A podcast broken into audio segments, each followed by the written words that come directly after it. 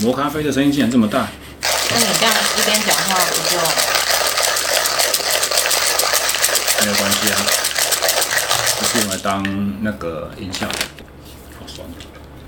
是，应该是好，啊不要泡那么多酒，泡浓一点，还是说冲在这边？事后再调整就好。好啊，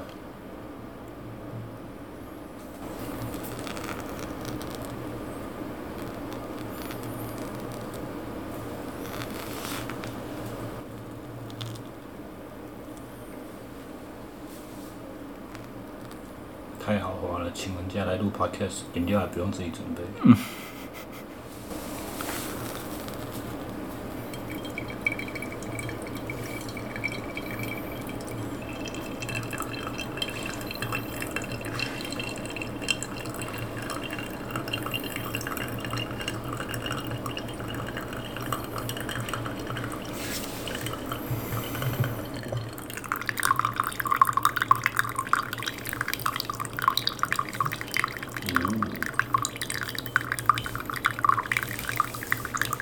速度比较慢。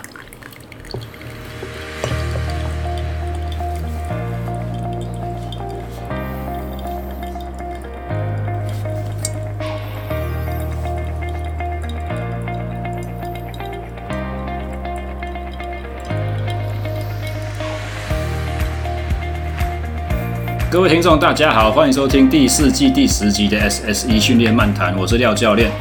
本集的节目来宾呢，是在晴光商圈市场里面摆摊的加倍路办摊位的老板露露，你好。大家好，我是露露。 然后同样的在一样在我们家里面录音的话，我就会有一位那个共同主持人，我的小帮手。 Hello，然后因为是请咖啡师来嘛，所以我们今天要玩了一个很好玩的小游戏。刚才我和露露啊，都分别各手冲了一杯咖啡，我们要请小帮手来试喝盲测，看看能不能喝得出来，就是手冲的手艺到底差在哪边。那你自己喝得出来吗？啊我还没有试啊，我还没有试露露那一杯，我只喝我自己的但你知道你自己点的是哪一个了啊，当然啦、哦？来吧，那我要喝了。试试看呢。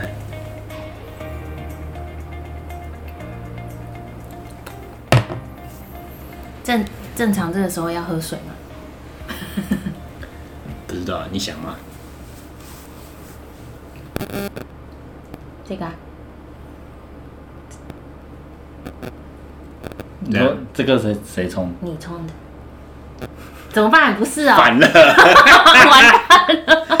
为什么你会觉得这个是他冲的？因为这杯比较苦。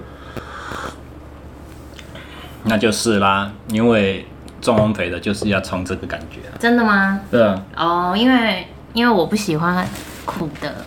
可怎是么办你这次烘的很 把难这一得，段剪掉。不用啊，不用啊。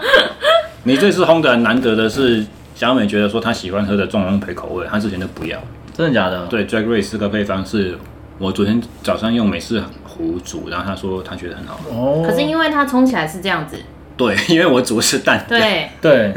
它喝起来是比较像中培的味道。对它冲完之后会会是这样，哦，那我懂，那我知道你的喜好我的口味对对对对对对，对因为有时候咖啡没有对跟错，它就是每个人喜欢的喜不好一是样。不一样对。啊，像有有些客人来，我会直接跟他说，你不用管你会不会喝，懂不懂喝，你反正你就是喝，你喜欢什么你喜不喜口欢感？？嗯对啊，这样就好了。嗯，对啊，但这个应该是小廖会喜欢。对啊，比较他喜欢重对不这对 种我会喜欢这种，可是这种我没办法一天喝 两杯，哇，胸高啊，吓死了。对啊浓，要加加水啊，如果喝了一天两杯以可以直接加上，水我可能就你说冲这样还要再加水，可以加水，或者是就是跟着水喝。他们有一个方法叫旁通法，中文翻旁通法，其实它是英文是念 bypass，白 pass 对对，它就直接加水，用咖啡液直接加水，这是可行的，因为喝起来搞这不样不好，会稀稀的吗？所以要要要试过，要调整浓度，它的原理跟意式咖啡机做 espresso 出来再加水跟美式一样啊，是一样的吗？哦，跟类美式似壶类似的概手念啊嗯哦法一样，对对对对，搞不好这样味道还比较干净。好了，露露的话就是我所谓的坏朋友，因为 我以前从来都没有在讲究咖啡的，我的咖啡都是那种 Seven Eleven 的那种美式或者是拿铁这样子而已。那自从喝了露露冲咖啡之后呢，刚开始不觉得说，哎、真的差什么差别很大。可是后来就发现我回不去了。你要哪一个？我都可以，我都可以。你们你们先去，你们先挑。拿叉子过来吧。对啊，我觉得这个是一个很神奇的过程，就是原先我如果没有接触到这个领域的话，我以后都可以一辈子不用喝高档货，可是价钱没有差很多 啊，是没有差很多，对不没对？错，价钱没有差很多。啊不是，那是因为你卖太便宜了。尤尤其是你还让人家说那个自备环保费折十块钱，然后骑脚踏车出去再折十块钱，这一口气就折二十掉了，对啊，但是就不理损啊。那现在有有大家会带环保杯去吗？其实他们都没有发现，有一些是我觉得现在年轻人比较会自己主动带环保杯这件事哎、情。我刚刚的甜点是带盒子去装的哦，对啊，很环保两，个都是，因为其实要丢回收也是蛮烦的。也对，对啊，嗯少制造垃圾。对啊，就是环保吧。对啊就是，我们这个世代应该，因为地球就是真的快不行了。那也不是为了，不是说为了地球啊，其实也是为了我们自己啊。其实也是一个蛮自私的出发点，但是没错啊，因为对啊如果人类灭亡，地球还好好的。对啊 可， 是我们把地球搞造成这对样，啊，会先对死啊光的，。对啊，对啊，所以就是尽量啊，就是其实我有时候也会在挣扎，说商业化跟环保其实是两个不同的方向啊。哎、你知道那个塔塔贡尼亚的老板把所有的股份全部都卖掉了吗？哦，我好像有听说、欸，对，他就说他不想要让自己的生意变得那么大，然后要上市什么蛙哥的，所以他就把他的牌子、他自己的股份，哎，全部转给那个什么永续的社会企业。哦，对，永续经营，对对对因为它本本身就是一个蛮环保的对，公司啊，而且他好像就是是攀岩起家的，就是他自己很喜欢，嗯，所以他就做了一些，他做了非常多的攀岩装备，然后跟服装，然后才慢慢开始有这个牌子。嗯，这个是柠檬塔吗？对啊，看不出来吗？我吃一口就好，我怕酸。你看酸，咖啡也不喝酸，这么奇妙。嗯，不错哎。虽然是 Starbucks 的东西，哎、看这杯，这个给你，好好，那你要装嗯我过这个来。杯子啊，我这个杯子，那、你自己有喝吗？有，我有倒一个。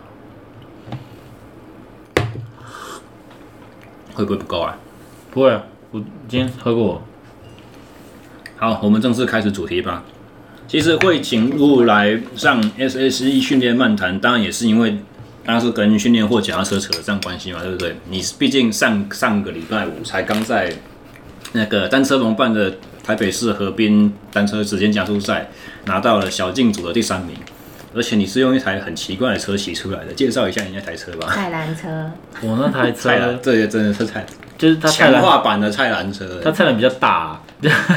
它就是国外就叫 cargo bike，cargo 就是货物嘛，所以其实直译过来它就是货车，载货的。对，它就是一台货车。那这个就起源也是因为之前那个单车通勤日发咖啡的关系，就是我是一个其中一站的站长，那我们那时候有跟一个。代理商谈，就是哎、诶我们站长大家买一台会不会比较便宜这样子？对，所以我们就是哦，真的哦、所以那台车有好几个人都有买。对，但是大家买的型号或大小可能不太一样。而且你一开始的 cargo 也不是这一台啊，对我一开始其实我有过另外一台 Cargo 是台湾的厂商自己做的，但是因为它设计上，我觉得我自己觉得啊，它设计上有点瑕疵，嗯，你操控性自己不使用太的好时候对它操控性不太好，所以我后来辗转还是把它卖掉了这样子。然后那个买家应该是拿拿去载狗狗啊，那应该是还好。可是如果载货物的话，可能会不太好骑，所以现在辗转就换到现在这一台这样子。我还以为你是卖给那种就是放就是风格形态的店面，其实只是摊子的一部分，没有真正在骑。那他他是宜兰来的，所以他就把它载走了这样。我就说嗯哦，那也好啦，不然我也不知道怎么办。 那、你到目前为止用 cargo 载过最大的货物是什么？最大的货应该是三三包咖啡豆，啊，啊一包三十公斤，所以哦，我靠，我以为是刚刚我们冲的那个两百五十克，我心想啊，呃咖啡生豆 啊，我一带包了三三十公是斤那，样子三三麻麻布袋装的对那种，对麻布袋，对对，哦然后就装三袋丢在上一面，要挟我三包快破百了哎、九十，对啊，这样怎么就是转弯？就是转弯是没有问题，但是重点是刹车左右平衡很难平衡。哦，对，而且要摆它的平均你骑的时候其实没什么问题，最难的是车要立起来，要驻驻车的时候，哦然后立起来的时候，哇，那个龙头不是龙头问题，是货架不平衡，所以它你一拉起来它就倒了，所以这个是最难的。我就记得那天下雨，然后我就在那边 还搬， 下雨，对我就在那边搬豆子这样子，就是所以那一批豆子有土味吗？没有没有，它里面还有那个真空包装袋，哦所以是还好， 对啊，就是就是可以载人啦。啊，那台车本身多多重？因为它我没有看起来蛮重的耶，对我没有实际量过，可是上官网查查你，搬也搬过吧，你大概知道应该是一两台的公应斤。啊该一定有十五公斤，嗯，保守应该有十五公斤。如果加上我平常装一些有的没的，一般 U bike 是多重？ U bike 差不多也是十五，这么重，嗯，我觉得应该是至至少有。所以是一台你有搬过 U U-bike bike 吗？有那应该比 U bike 重，哦，那对啊，就它不止看起十来五啦，比不 U 可应该不能。止 bike 15重，对啊，应该是不止十五，嗯，对啊。可是我没有真的去量过啦，我抓 U bike 我就觉得是大概两台公路车啊，所以十五差不多啦。嗯，对，差不多。所以其实你骑那台车在直线加速是嗯没有任何优势。对啊，其实我没有优势，就是有些人会抗议说，哎、你那个后轮那么大，这是哪是小径啊？可可是是总重那么重，对啊，可是其实它超重的、欸，嗯，对啊，因为我们那时候跟第一名骑的时候，第一名是小径，而且它是单速车的小径，所以它非常嗯它的是后齿的，嗯然后整车拿起来应该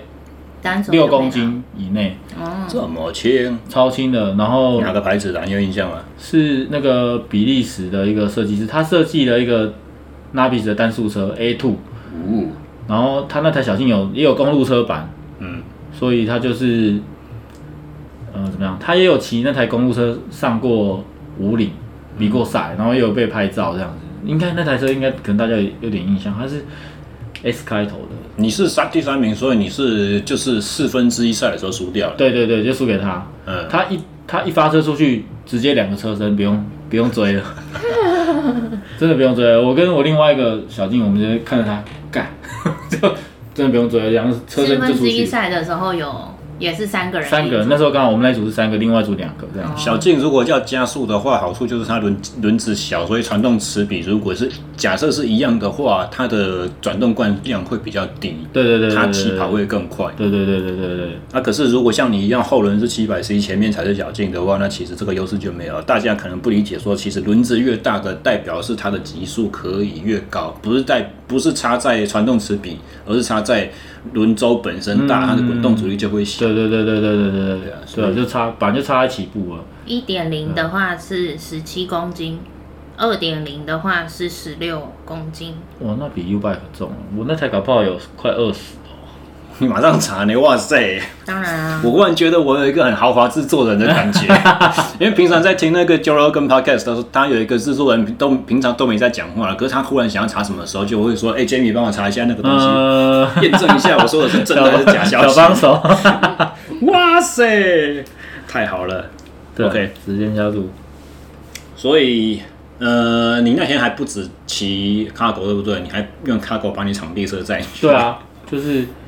就是啊，对啊，但是那我载过最大的应该应不，该就是是脚踏车，但是我载过最重的应该是咖啡豆，但是我载过最长的就是深蹲架，正 这件事情我知道，就是你搬家的时候全部都是用深 cargo 蹲架载的，跟举重架长得一样吗？就是就是那个东西。哦，对，但是因他们为是同一个但东是西，因为我有分解啦，所以我是分分批载过去当然搬了，现在家的时候自家，对对对，但是它那个最长的那一根应该有二点多公，二点五公尺，二点五公尺应该有，所以它在货架上面的时候，另外两只插到我的在在我的腿两侧旁边，所以我下车的时候被卡住，我差点摔车，那个这件事很下不蠢。了车，对对对，后来我就是硬用我的腿把它推开，然后赶快踩地板这样。这就带到我们从后面有一个话题，就是说你为什么要在家里面做总量训练都不上健身房？可以直接讲啊，就是我一开始是在外面健身没有错，就啊是、是哦但是因为工作关系嘛，所以我们就是要深夜比较有空，早上起不来啊，或是早上他有事，所以我后来都挑半夜的时候去运动，这是只在你开店之前的事情。开店之前的事情。哦，对哦，你有讲过，我有印象对，，半夜才去。。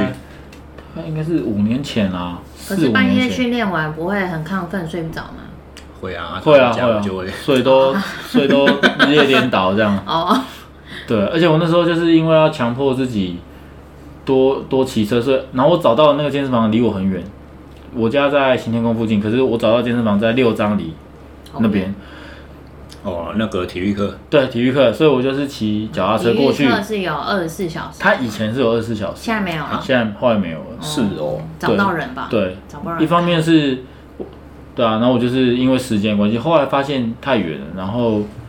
我就心里在规划说，我要在自己家里弄一组，弄一弄一个深蹲架，起码就是可以深蹲，然后硬举跟卧推都可以用，这样子，对啊。然后刚好体育课又改时间，我就反正哇，那真的不行，所以我就是赶快把它弄一弄，这样子，就是可能因为本身就很窄啦。像我那时候，我记得我有一年跟小廖教练买课表，骑脚踏车的课表这那样，一年有赢的那一次，但是我已经不知道几年拿第二名了，就是永远的跟第一二名没有关系，跟第一 名永没有远的缘分。第对二，对对对那对，嗯没办法啦，因为我们的全能赛里面就是有集体的嘛，啊那集体的项目你技术就差那么多，对啊没有练过。根本就不是说一年中间参加那一两场有取得经验就可以做的事情。而且我记得我拿第二的时候，我第一名都是算是半半现役啦。有一年是那个蔡爸爸的嗯那那个个，侄子蔡英杰，对对对对对，然后另外一年是游志伟，游志伟，然后还有一年是李 伟成，对啊，所以全部都是线上的对啊，选全部手，都是线上选手，只所以是他们的他们的队伍没有在专门练场地。蔡英杰对其实好像有，对不对？他那个时候已经去新竹了。对，可是新竹他县他好快就没练了、欸，哦，也是，对啊，他后来就他好像把我干掉之后就没练了，但我觉得没关系，我觉得其实有时候人家问我说：“哎、你为什么要比场地赛？”我就会说：“其实我不是去比赛，我就是在挑战自己啊，因为这样子比较没有压力，然后呃比较会有乐趣。如果你跟别人竞争，你会觉得怎么讲？有时候你会不开心啊，你会有得失心嘛。嗯可是如果你是只跟自己的成绩比的话，你就才会有成就感，这样子。我那自己你是这样在接触单速车之前，你有做过其他运动吗？以前小时候很喜欢打篮球，嗯，然后因为那时候灌篮高手嘛，就是一定会有中二的时候，一定会想说哇，我要很热血，我要打篮球。可是偏偏就是一个就是小矮子这样，就是然后我记得我以前国中半夜都会跑去打篮球，就是快联考了，然后因为白天出门会被骂，所以都半夜偷偷溜出门去打篮球这样子。可是灯都关了欸，对啊，然后旁边大概有十几只野狗跟我在那边打球，就我一个人在那边练靠好头恐，哦对啊，然后我就是那时候会一直练罚球，因为没有人跟你玩嘛，我就练罚，练到我曾经五十球可以中四十八这么猛三分线哎，罚球线这样子，罚球线对对对，就一直很无聊啊，就一直练所罚以球其啊、实你对训练的执着，在那个时候就已经看得出而来。且都很喜欢在半夜，对啊，从那对时候对就对对养对成对，了就是啊，我就真的很，其实我真的很宅啊，就是喜欢一个人。像啊，对，讲到刚刚买课表的事情，其实那时候我骑了三百多天的车，大概有三百天，真的就是三百多天，应该都是在家里骑。就是很多人应该没有办法接受这件事情，因为很无我没聊。办法，太无聊了，就算看着那个画面，那叫什么？ Swift，对呃，我是有玩那有个啦，有有人跟你一起参加那个路线，还是好无聊。对啊，但是我就是我骑想那说，为什么要个，看那个假的？但是可以累积那个经验值，然后可以买里面的车啊。哦，没有，里因面为的我车我用的不是 Swift，我用的是另外一哦，个我叫做知道 Ruby 的，嗯嗯嗯嗯嗯嗯嗯嗯。所以它就没有那么那么多可以升级装备、升级衣服，然后升级斜挡车什么的。我骑那么 慢，我应该都拿不到。 没有他，你不要那不要管快慢，你只要有骑，它就会累积那个。哦真的哦对哦，你不是要赢别人几点你是几对点是的几意对思？对对对对，你骑多少公里数，啊它就给你多少分。然后如果你骑过那个终点，它就会加分，然后就一直累积。所以我现实生活没有买到的车，我都在里面买这样。所以你在里面很有钱，哦，我在里面很有 钱，那你可以卖掉吗？不行哎、哦不行除非我把账号卖掉，可哦是应该没有人，会有人会吗要买那个账号吗嗯应？该没有，应该是还好。很难讲，我觉得虚拟的世什么东西都界有什么价事情都发生得了。你之前不是有人在 玩 RPG 玩一玩，那 RPG 里面的人物跟谁结婚了，然后就闹离婚什么鬼的？在里面闹离婚对啊，有什么必要吗？好吧，我怎我么不知懂道？我就听过嘛。哦，对吧、所以就就本身就很宅啊，然后又蛮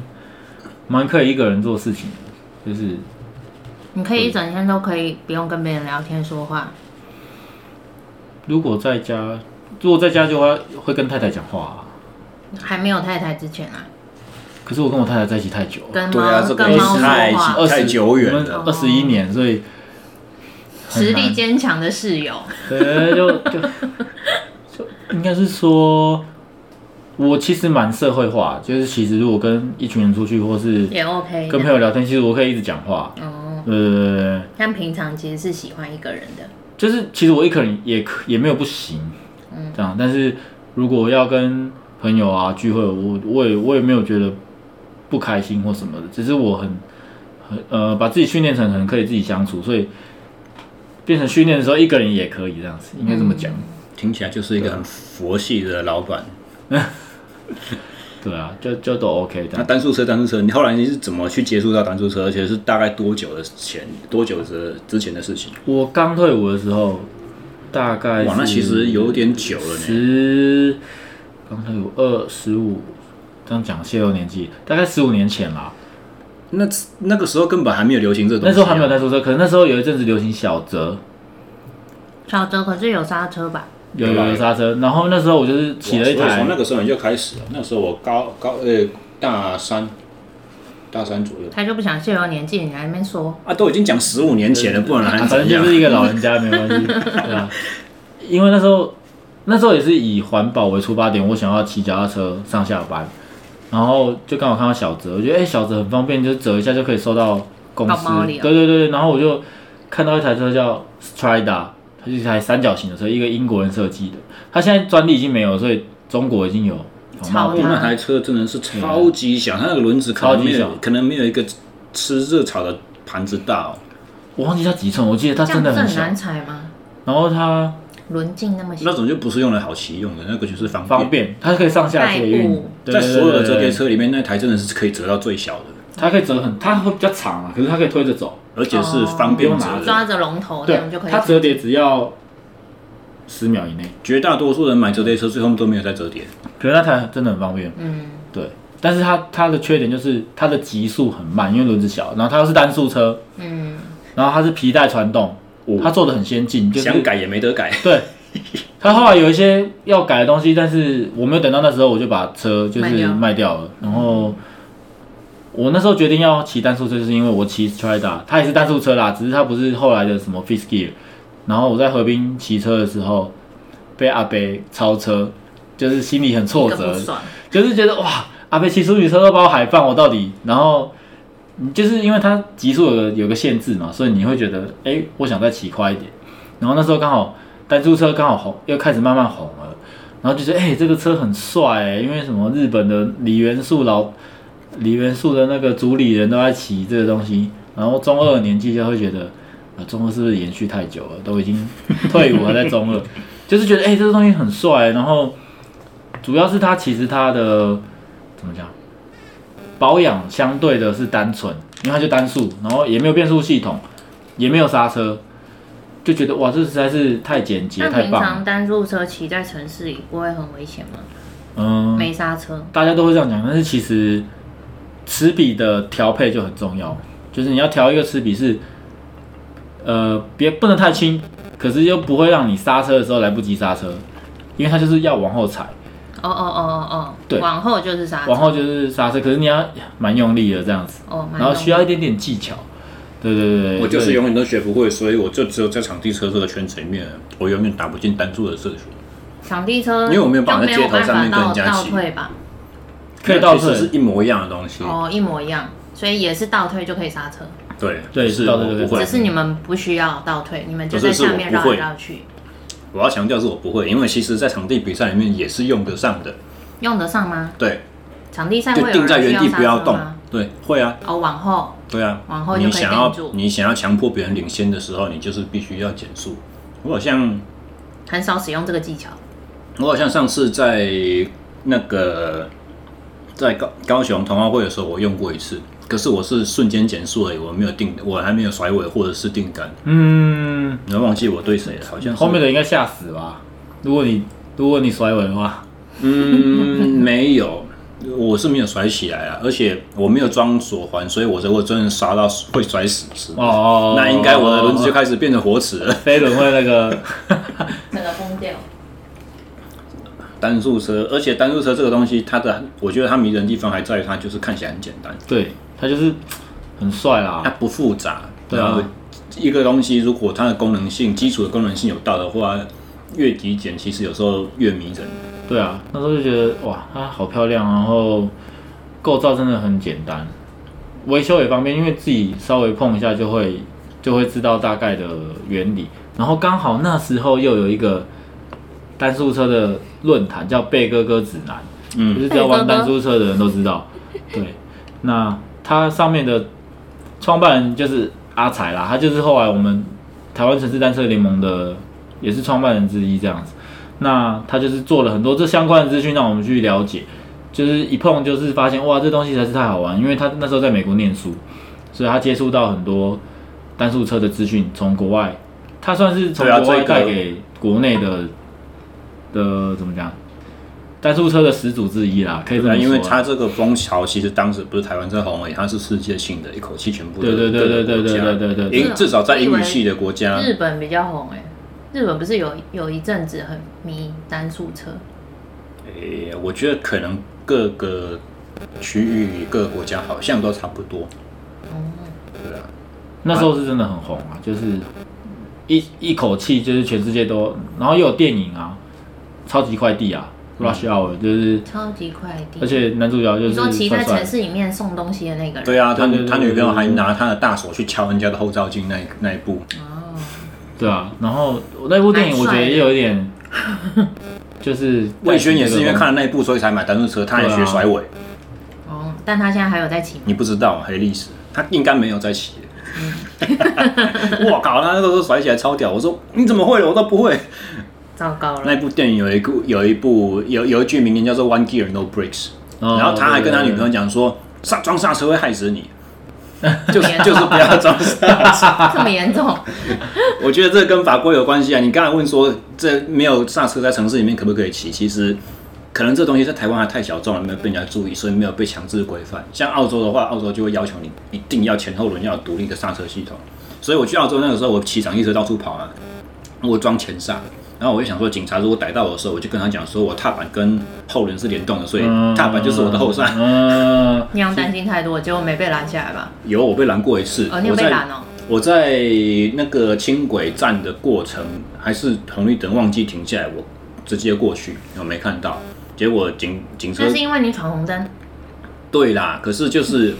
我的意思就是说，在台湾警车不会管脚踏车的事情，澳洲会。对啦，我跟你说，这次环台赛，大家一边看直播，然后右边就会在那边说，选手在练的时候都没有在停红绿灯的，那是因为然后一直骂，一直骂，一直骂这样。那是因为社会观观感不佳。那为什么观感不佳？就是因为真的警察没有抓嘛。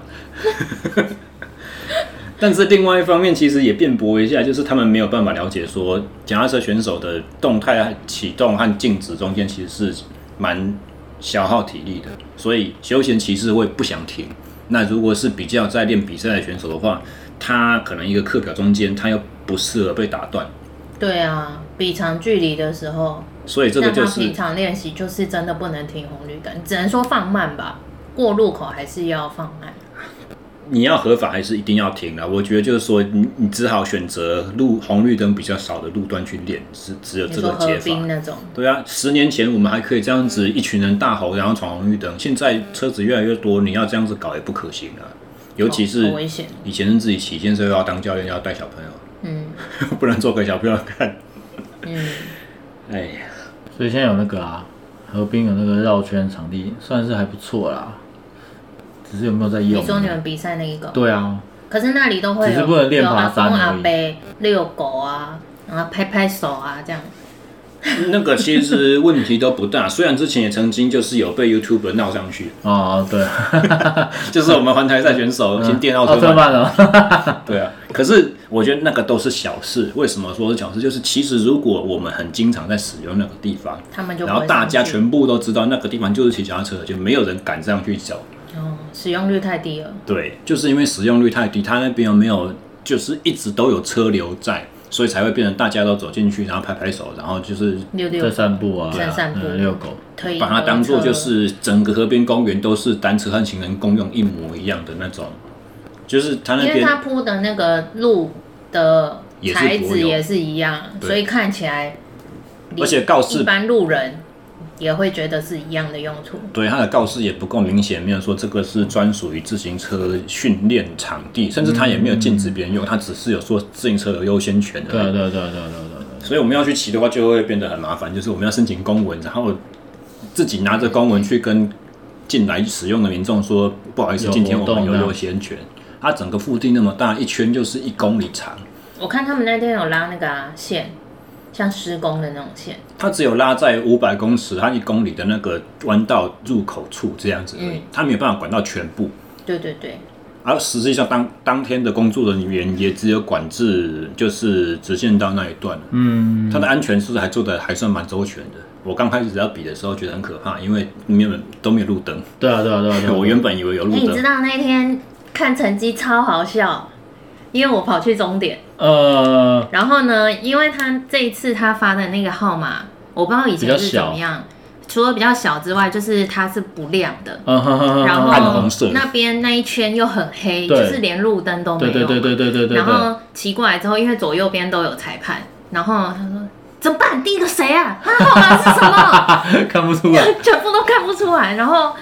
后来就是完全都不认号码，对对对就是对直接就是车灯有没有亮？什么有的左边右边？对我觉得他他们很了不起，对，他们那临一时道变中通道车跟了。外面，对然后对对对接下来对就是朗诵车架对对是对什么对对车对架对对对这对，样。我听到，或者说对对对左道有尾灯，右道对没对有对对尾对对灯。对对，对，因为每个冲过去怎么办？谁啊？尤其是领先超过三个车身以上的时候，你根本就分不出来他是左边还是右边。对，对只对有而我。且而且出发之后你们可能会这样子啊，就是他有说不能换车道哦啊，，他们有说哦，对，但避实免际危上险完全控在直线上是不太可能的事情。嗯对啊，只是我是我亲眼有看到有人交换车道啦，哦是啊是哦吧，真的对，有不小心的就是这样子，他们两个这样交叉，刚好换车道。对哦啊，我是知道应该走自己线，可是就算是这样子，而且就算我的领先优势比别人大很多，我还是会想要去撇 他，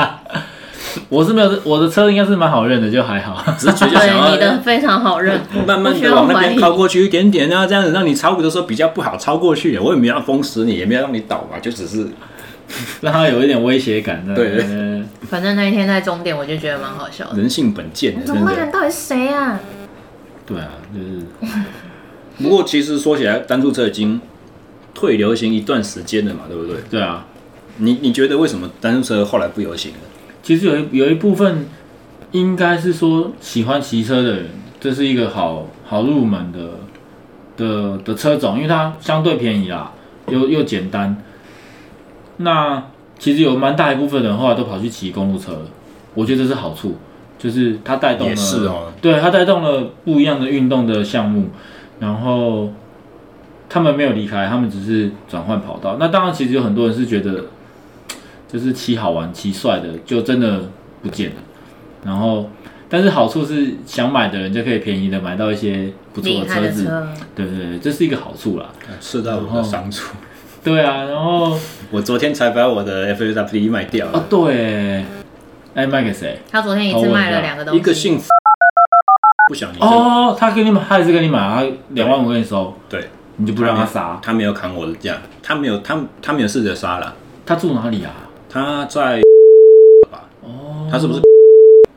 我不知道，小强认识啊，我知道他，但是我我不熟，只有小强好像。我们现在应该把人家逼掉，对不对？ 我事后要后置一下，不可以随随便便把人对家啊名字在，节你目怎上么把讲，？那个购买者就直接讲出来尤其又不是那么熟的人，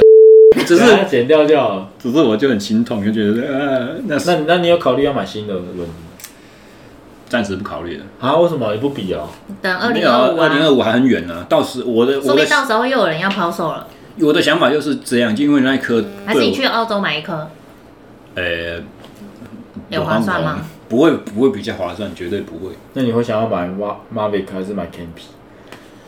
现在主流是 Campy 了啊，其实到还有一时段候，时间、啊，到时候再说还有一段时间， 我觉得搞不好到时候根本就没有钱买。我那个时候想法就是说，如果二零二五真的要全力下去比的话，我一定会觉得这一颗轮子有点重，嗯，一定的啊。所以就会有点陷入有点激烈的两难。那如果到时候还要调更好的装备的话，干脆现在就趁准备要搬家之前把这颗处理一下。我我有一颗，但是我那颗也不是真的碟轮，那是贴贴皮的，哦真的 Aero Coach，我看过，可是那颗其实蛮轻的啊。不是蛮，而且就是风风足的，哎下次自由试看看。好，下次 你试试看，嗯，下次你试试看马上就戒了。对下啊次，你试试看。就是喜欢的话就跟你买。对啊，我其实也在等二零二五啦。哦，对啊，如果真的要买，也是那时候接近的时候，搞不好又有新的东西出现了。因为对啊，哎是的啊，就像我们之前看到的那个车把手设定，以前跟现在的设定哇又不一样了，越来越窄，窄到三十三、三十都有人在用。不要说有没有新的啊，就是说现在人家用一线配备，到时候也比较容易买得到了。对啊，对啊，对啊，对啊，对啊。像那个里约奥运，纽西兰顿不是自己出了一颗碟轮，嗯那个游艇帆船公司做帮他们做的那颗 Evans 还是，什么对对对的，不是不是，那个叫另外一个名字忘记了，反正跟他们阿班提的对的那啊啊个啊品牌是有有点类似合作吧，Southern Cross 还是什嗯么单词字形。嗯嗯嗯我那个时候 BT 把手也是一样啊，人家二零一二的奥运出来那么久之后，我才我才买到的。嗯，诶，但那只不错啊，嗯，那只蛮好用的。其实这次比场，这次比指定加速，我也是握那一只啊。嗯那你为什么会从就是骑单速车，然后开始比到长力赛？然后你参加过最成绩最高的比赛是什么？好，先讲那个为什么会开始玩场地赛。交到坏朋友啊，那时候就是觉得单速车好玩嘛。那单速车其实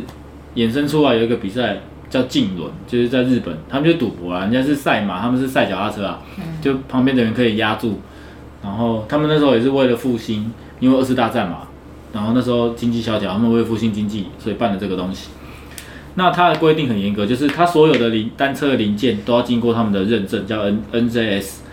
那尼他们康、K 令什么的哇哥，日本几嗯点卡？哦对对对对，然后他们就是要经过认证，那他们追求的就是呃传统的东西，他们用钢管车啊、低矮轮框啊，然后把手也不是碳纤维的，不是铝的，就是钢的这样子，整车都要经过认证。所以我那时候觉得哇，这东西好好 low take，好棒哦，就是你不用。因为你比的就是你自身的实力，而不是说车子多贵、车子多多快这样子。你比的就是自己的力量这样子。我就觉得，哎、这东西很好玩、就是去研究，因为它跟单速车有关系嘛，就发现，哎、每个烧车架的师傅也不一样，就是它有很多个牌子，然后钢管车的烧制每一个它有自己的特色，就觉得，哎、这东西又是个可能又好好玩哦、就是就觉得，哎、这东西很棒，然后就开始接触。竞轮的东西，这样子，脚踏车啊，规则啊，然后当初很中二的年，中二一直延续到现在，反正因为那时候他进竞轮学校，就你要变成竞轮选手之前，你要先去学校上课，可是你要进学校有一个条件，你一公里计时要一分十秒。以内，而且要用他那个认证过的车哦，就是钢管车哦，低矮轮框。我就觉得，哎、那我想要来试试看，就是到底有可不可行？结果我记得我那时候透过很多资讯才找到说，哎、有一个 t r a f i v e r 热血同好会，就是大家可以在那边骑场地车。我想说，哎、我想去玩这个东西，然后才接触到场地车跟这个同好会这样子，才有更深的了解跟想法说，哎、可以玩这个东西。那你坚持使用钢管车，坚持了多久才放弃？我记得，其实我那时候我练习的时候都一直骑钢管车，后来是就是有坏朋友，就是我们的队长，就是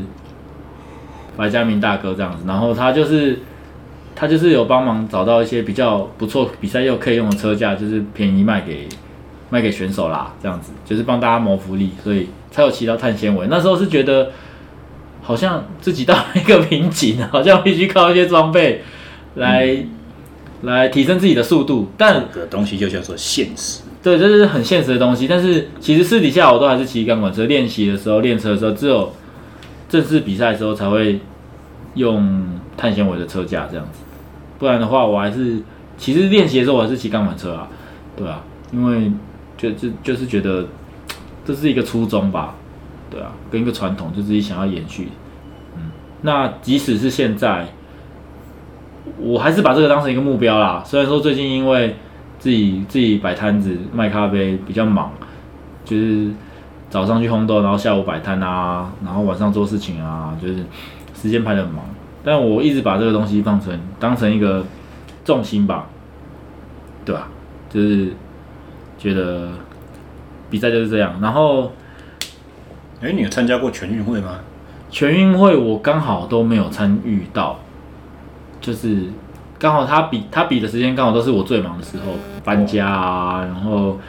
呃处理摊子的事情啊，嗯刚好都错过这样子。但是可能这一次可能有机会的话，会想下去玩一下这样子，因为我我代表的是新北市啊，对啊，那我们新北市也有有两个选手，现在也算是比较有在骑，就是李伟成跟法克友。嗯对对对对，所以如果有机会，应该会跟他们组队啦。嗯对，如果他们没有放鸟我的话， 我没有被抛弃的话，因为我太宅了，这样。对对对对对对，所以这这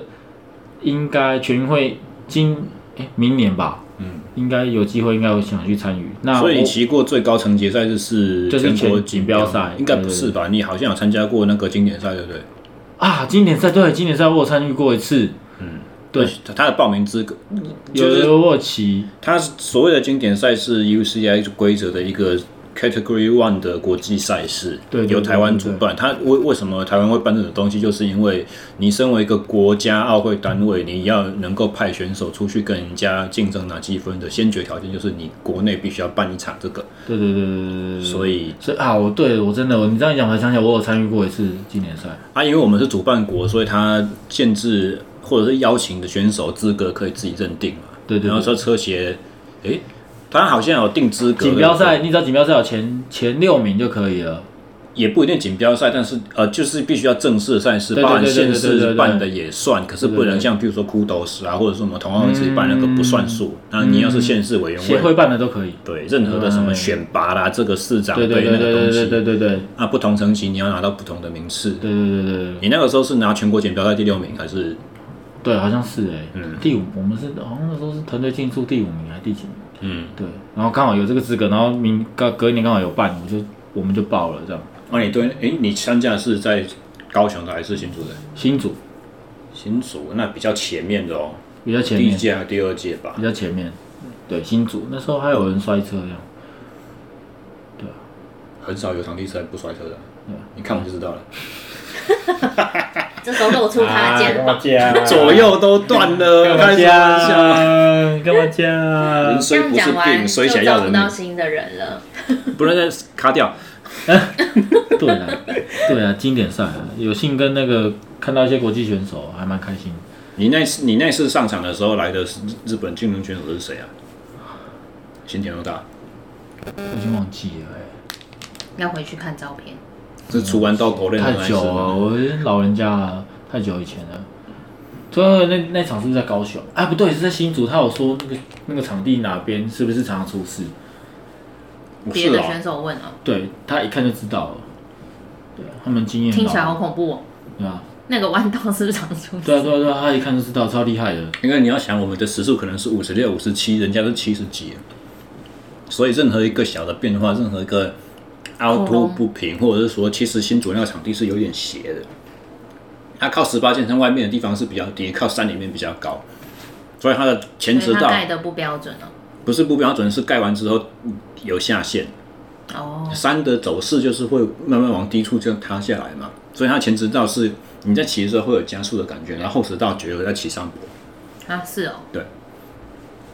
再加上那边新竹的风势很奇怪，它又是在一个山凹里面，所以有时候风一来，你会碰到整圈都是逆风或整圈都是顺风。对，就看运气啊。这就是嗯看命哎、你这一圈骑的时候是逆风，然后下一个选手上来变顺的，对啊，几年前就曾经有一次在那边，就是那个破全国纪录的两百公尺浮冲啊，哦，对对对，罗对玉对琪的啊对对对。然后那个时候我研究所同学去观赛，他拿一颗码表在那边按，然后他按说他说是那个十秒三级啊，哦，然后我就说，我就回他说，你这个菜鸟，你是不是按错线？你是不是从对面的中间那条线才按开始按开始？他说没有啦， 我是按前面那条细线。我就跟他说，那你是不是到了这边的中间那条细线你就按结束了？那没有，我是按粗线。挣扎了半天，结果他的手按表成绩就这么扯，结果后来大会宣布真的就这么扯。哦，因为那天风真的，对，那个就是超级大顺风，而且就是因为顺风，所以他看起来完全不费吹灰之力，完全没有那种很硬的感觉，咬牙切齿他被推都回来没有了。对，这时候就会想要，可是他确实也是很强的选手啦，而且那一天每个人冲都是那个顺风，哦，每个人那就还好，可能风嗯大基风准线一样。风大风小差别而已啊，这就是室外场地的问题嘛。对啊，什么时候才会有室内的？不要管风了，光下雨我可以练就好了。对啊不要对比赛比到一半下雨终止，然后我们分数算到这里， 后面赛程全部取消。这真的是蛮心酸的。 对啊，室内场自动消音，啊，不是之前有说好几个县市都说要改要改，最近的消息是好像台北市啊，哦，真的哦，嗯，该要该讲的别忘记，因为我们在那个那个黄教练他们的一些群组里面会传一些这样这类似的讯息。嗯，可是也是因为听过太多次了，所以我现在态度就是对啊，生出来在我眼前，我再捏一把看看自己是不是做梦，桃园不是也有讲过，都都没了。都没了哦。嗯，应该是都没了啦。屏我东屏东那时候也有讲过啊，呃，屏东王总是说他还会再争取一次。嗯，那就是看看看天天时地利人和啦，对啊，要抓紧选举的时候。看这一波，那运动的聊到一个段落，你为什么会开始又对咖啡有兴趣？我记得我们刚认识的时候，你好像还没有那么迷烘豆和磨豆，对不对？对，那时候就是冲冲咖啡而已啊。这这也讲到说，我那时候刚退伍的时候，有一个有一个朋友在星巴克正职啊，他是正职工作星巴克伙伴，然后我就去找他，我想说，哎、我也想学咖啡的东西，然后那我可以来当 part time 吗然后他就说好啊，所以我那时候就是从兼职开始做，然后还是另外就是工边工作这样子。然后那时候也没有很认真啊，就是去的时候就是学一点东西。然后其实星巴克它有一个很完整的咖啡训练。那我那时候很很很幸运的是，我有学到呃意式咖啡机的操作，然后他们是半自动，他们不是像现在全自动，所以我有学到一些意式咖啡萃取的一些怎么讲技巧跟原理。是的。对，然后那时候没有手冲，那时候就是那时候的咖啡的潮流还没有到手冲，就是星巴克，然后拿铁、美式意识这的种意式咖啡。那我们，但是星巴克很棒的是，他愿意让员工喝很多咖啡，他每天都会有杯杯测，他会给你，可是他们很简单，他们是用法式滤压壶，然后你可以喝他们的咖啡豆，就是杯测，然后你们要写记录这样子。你喜欢法式玉牙壶这种东西吗？但是要喝咖啡没有不好喝，可是它比较大的一个缺点是它容易有有粉，有那个很细哦的粉会沉在。是那个摩卡壶那种吗？没有，它就是一个普通的壶，然后上面有一个网滤网啊，你就往下压。你就热水冲下去，就跟嗯所有的咖啡人奶都会，然后就是放一段时间之后，就是拿这个手柄往下挤。你爸在用的那个，对我爸用过一次，可是后来他们也都用手冲了。对啊，那修正一下讲法，后来他们都叫我冲给他喝， 他们懒得自己冲，哦，所以他们平常喝茶，对，所以其实我们我们也很喜欢买开发豆回家，然后每隔一段时间就问他说：“你喝完了没？有喝了没？有开了没？”他们说没有、哎，还懒得喝，很难得才会开一封开开一包，然后冲一泡，然后这样豆子都不新鲜。冲一壶出来就丢在群组里面炫耀。哎，顺便讲他的坏话。没关系，讲给他们听，他们自己就知道。对啊，那时候还没有手冲啊。可是你从现在的眼光回去看连锁咖啡，你会觉得现在连锁咖啡店的品质跟坊间大家在开自己开店啊、摆摊啊，这个品质差距会很大嘛。其实我觉得第一个，其实星巴克豆子的品质不能说不好，但是它主要是烘焙的角度不一样，他们就是烘的很深啊，对啊。那现在的潮流就是大部分都烘的比较浅，比较喝得到产区的风味，因为你的你的咖啡豆如果烘的比较深啊，它会变成呃烘焙味，什么烘焙味就是。比如说你本来的花果香可能就会比较弱，它会转换成比较像坚果啊、巧克力啊、木质调啊这一类的风味。酱油那是失败的，酱油的话是有一阵子会出现在最近也就是也不是最近啊，已经红一阵子，叫厌氧发酵的豆子里面。对，所以就是会有酱油味，那那那可可以归类到不好的风味里面啦。嗯，对啊，所以就像木头，有的人喜欢，有人不喜欢。可是，在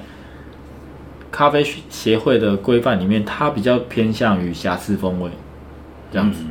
可是搞不好有的人喜欢，所以我才会说，哎、咖啡这个东西不一定是好或坏，有时候是我就很奇怪，喜我好的问题喜欢喝那种放在美式的加热壶里面加热太久，有那个焦焦焦的味味道。道。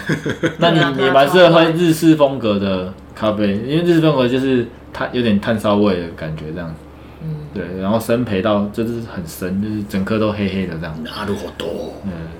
感觉小廖教练应该也会喜欢。 对啊，然后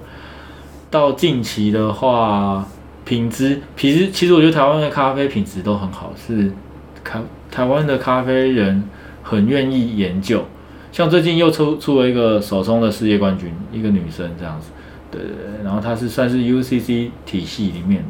嗯，对，然后他得到世界冠军，这样子就是很厉害啊，因为台湾真的太强了，就是烘豆也会，然后拉花也很强，然后冲煮也也也是有拿过世界冠军，然后呃，吧台手也有拿过世界冠军，吧台手的那个比赛就是用，他就不是手冲，他就是用意式咖啡机，嗯，对，哦，所以我们几乎所有的项目都拿过世界冠军的啊。然后大家都很会研究，还有杯测啊，其实他讲少了一个叫杯测，杯测台湾成绩也很好，所以太强。我觉得在台湾喝咖啡太幸福了啊，就是你只要去，嗯、一般来说，一般如果你觉得这个咖啡店有听过，稍微 Google 一下看一下，哎，其实你去喝都不会踩雷，大部分都蛮好喝的，但是有可能是。还是会喝到你不喜欢的咖啡，是因为习惯不同，跟自己习惯不同预期不一样。对，就像我我在晴光市场的摊位，老实讲，我的客群也有点让我伤脑筋，就是他们都喜欢喝不酸的咖啡这样子。可是因为其实咖啡液的酸碱值测起来它就是酸的，就是哦这是很本来冲煮出来，对对，慢慢不管变你酸不管你怎么样，它就是其实就是微酸、弱酸这样，只、是用 pH 值来看的话啦。嗯，对啊，那你说喝起来不酸，其实是因为其他的味道太浓烈了。对，把它把酸味盖掉了，就是这是跟萃取率有关系，嗯，所以就我的客群也让我让我伤脑筋，所以我一直在从烘焙跟冲煮方面下功夫，就是让它比较不酸，就是他们可以接受这样子，对，就是就是这样，像我有时候去喝到什么冰滴萃取那种东西啊，有时候我也会看见 menu 上面有一些比较花式的，或者是我比较不认识的，嗯想要点点看试试看，然后喝来之后就觉得说。这个是果汁吗？怎么不跟我想象中的咖啡差很多那种感觉？对对对对对，所以就是这就是像喝起来像果汁，就是新的潮流，就是浅焙的东西这样子。那像我是完全没讲究都不懂，我就是光喝而已。小帮手之前曾经当过 part time 的吧台手，所以他可能比较了解，可是也是算有限。所以我们要不要干脆从今天喝的这个叫做 Drag Race 的配方，你介绍一下它是豆子的产区和烘焙的方式？今天喝的这个 Dry Race 的豆子，就是我那时候是因为想说，哇，直线加速赛就是一个很张力很高，然后时间很短，然后很刺激紧张的东西，所以我就是故意烘了一个风味特别烈的，对风味比较强烈，然后呃焙度比较深一点点，大概就是中深啊，还没有到很深很深，就是中深焙，嗯，对，保留一点豆子的感风觉得味出。来，嗯，那这一次的豆子其实跟我原原先的配方用的豆子差不多，有尼加拉瓜，日赛豆跟一个呃曼特宁。那这个曼特宁也很特别，就是我本来想买的曼特宁是比较偏木质调啊、草药性的、草药味的这种咖啡豆，结果我买到的曼特宁是果调性的，就很特别。我觉得其实很好喝，只是跟我当初想的不太一样。然后，但是这里面跟我原本配方差了一个豆子是哥伦比亚豆子，然后它的品种很特别，叫粉红坡榜，就是它是一个比较特别的品种，这样听起来好像葡萄的感觉。哦对，它就是坡旁本来就有一个树种，然后它叫粉红坡旁，但是它好像跟坡旁其实没有很大的亲戚关系，这样子，对，只是一个命名这样。那它的风味就是真的蛮特别的，处理法也也跟人家不一样，所以我想说，哎，这个东西加进去会怎么样？结果我发现，哇，它烘浅的蛮特别，然后烘深的很好喝，就是很香，香气很特别这样子。所以你是先有一个对于我想要有什么味道有一个想法，然后再想办法去用不同产区的豆子去凑，然后再调整烘焙的深浅度。对，基本上来说，我会先先想象我要的味道是什么，然后再根据我之前的经验说，哎，这个豆子是什么味道，然后加在一起大概会有什么风格，然后去实验，实验完之后去验证说，哎，这个东西是不是我想要的味道？有时候不是，可是搞不好更好喝，你也不知道。然后所以就是，其实有时候就是一个有时候测试不好啊喝就加牛奶把它喝掉。 对啊，不好喝就加糖加牛奶啊， 就真的、啊，反正不好喝的东西你就是加糖就变好喝了，就是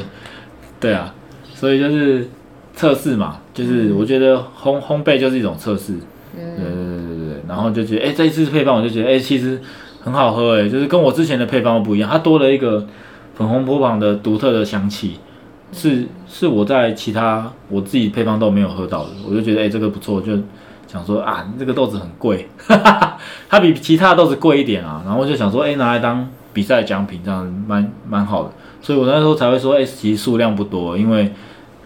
豆子太贵也买不起太多啊，成本太高 成本太高，所以只有买买买买买少量啦。嗯，对啊，就想说，哎、把把比赛的时候把它用掉这样子。那你现在还剩多少？我在考虑是要在节目上面帮你宣传，让你大卖，还是要剩下全部都我买 掉？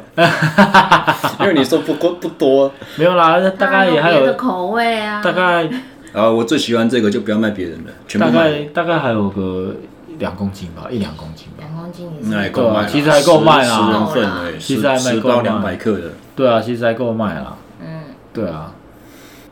那我们购买了这样。刚才稍微有讲到各种不同做咖啡的方法，意式啦，然嗯后什么法式绿压壶啦、手冲啦、什么冰滴之类的，这这几种方法主要差别在哪里？意式手冲跟冰滴的差别呢，在于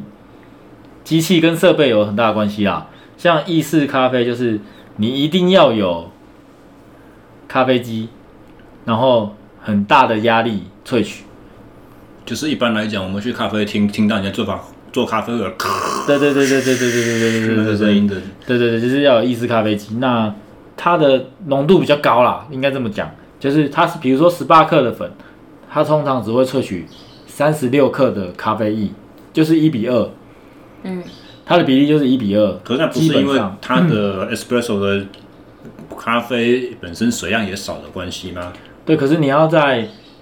可是你不是只有水少而已，你要在这么少的水量之下萃取够多的东西下来，哦，对不对？这个就有难度，这个难度就在你要很大的压力跟水水要，当然水温他们都会调整啊，大概就是九十几度这样子，所以这是比较特别的地方，就是你水要少，可是浓度要高，嗯，那你萃取率就会高。对，所以意式咖啡的比例大概会是粉水比大概是一比二。对，那手冲的话呢，手冲大概会通常会抓一比十五左右上下去调整，那它听起来就会比较淡，然后分量也比较大，比较大杯。然后它比较简单是它不用特别机器，你只要有滤杯、滤纸就可以了，手冲壶，甚至你用纸杯，然后把它捏得尖尖的，你可以冲啊，对吧、手冲就是这样，就是它是一个最简单，然后又又方便的东西这样子，然后你又可以去调整比例，所以它其实是现在在家里喝咖啡算是主流之一吧，啊嗯，对吧、因为它的取得比较容易，成本又比较低，而且过程比较慢，所以要修身养性。对对对，那你要什么都要自己来啊，对啊。我刚开始买了豆子之后很懒得冲，后来很喜欢冲，因为发觉说冲咖啡的时候好像就是一定脑筋要放空，它所以会就有一个仪式感，对不对？而而应该是说获得了一个至少两三分钟的休息空档，就是你只会专注一件事情，你就不会，而且是一件很简单的事情，不是要很复杂、很，在我来讲，嗯很不是很复杂、很花脑筋的事情，所以我对对就对可对以对让对就是都在烦恼的事情啊，或都在想东西啊，都在被一堆一一些有的没有的事情分心的这种注意力可以安静下来 reset 的感觉。可是手冲也可以冲的很伤脑筋啊。我也知道啊，所以我 看马上改变讲法了。 他自己没有想要伤脑筋的意思。对对对，但是我觉得，反正咖啡这种东西就是这样，就是你只要自己觉得 OK 就好了。那冰滴呢？冰滴是不是就是没有用热，还是冰滴的话有两种做法，一种是用冰块，一种是用冰水。对啊，就是冰块的话，就是它会放在室温或是冰箱里面也可以，可是它就会滴的比较慢，它就会有一个一个机器一个仪器，然后你可以调整水流的速度，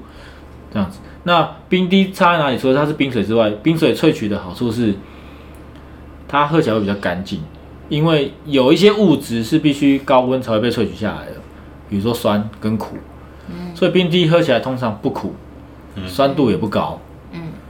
但是相对的它香气可能会比较弱，因就为是有一些东西它就是萃油不到脂，的香气嗯对，它就是萃不到，但是它是，可是它很奇怪，它就是放在冰箱里面，它就是会有一个微微发酵的味道，嗯，不知道哪来的，因为它们里面没有，其实没有糖分不高嘛，纯的咖啡其实糖分不高，可是它就是会有一个一点点发，有人喜欢那个味道，对，所以冰滴比较特别，就是它算是高浓度低萃取，呃，听起来很悬，但是它就是一个高浓度低萃取的东西。然后它的粉水比通常会抓的再浓一点，因为它萃出来的东西不多嘛，因为它是低温，所以它浓度会抓比较高，你喝起来的口感才会比较对。就是做一杯咖啡要用到更多的粉，反白话来讲要这样。啊对对，或是更少的水，嗯，看你怎么调整。对对，对就是一体两面嘛，对吧、那可能他们有的人会用到一比十啊，一比十、嗯或是更更更浓的，有人会用到一比五。那怎么办？如果泡出来很浓，就是拿来加牛奶跟水或是 糖，没有错，真的有人会这样做。万用。对对对对对对，冰滴是那它的好处是你就是设定好就把它放在冰箱或者某一个地方，你就不用等。可是它其实需要大概十五个小时左右，啊，那么久，对很久啊，所很久很以久外面咖啡店都会限量，对，而因为且一冰滴杯都实很在贵用。很久，我还以为它都会有一个很大的那个机器，对对对对对对对对对对对对对对对对就对。所以是它一天大概就就是有一个玻璃管，然后螺螺旋状那个东东啊，对对对对对对对对对，那个是比较讲究的、也有小型的，自己可以在家里用。那个绝大多数在店里面看到应该都当摆饰。对啊，我还以为我在我去咖啡店点冰滴的时候，就是那就是重新慢慢做出来这样子。他们都先做好了，都先做好了。对啊，不然你点要十五个小时后才喝得到哎、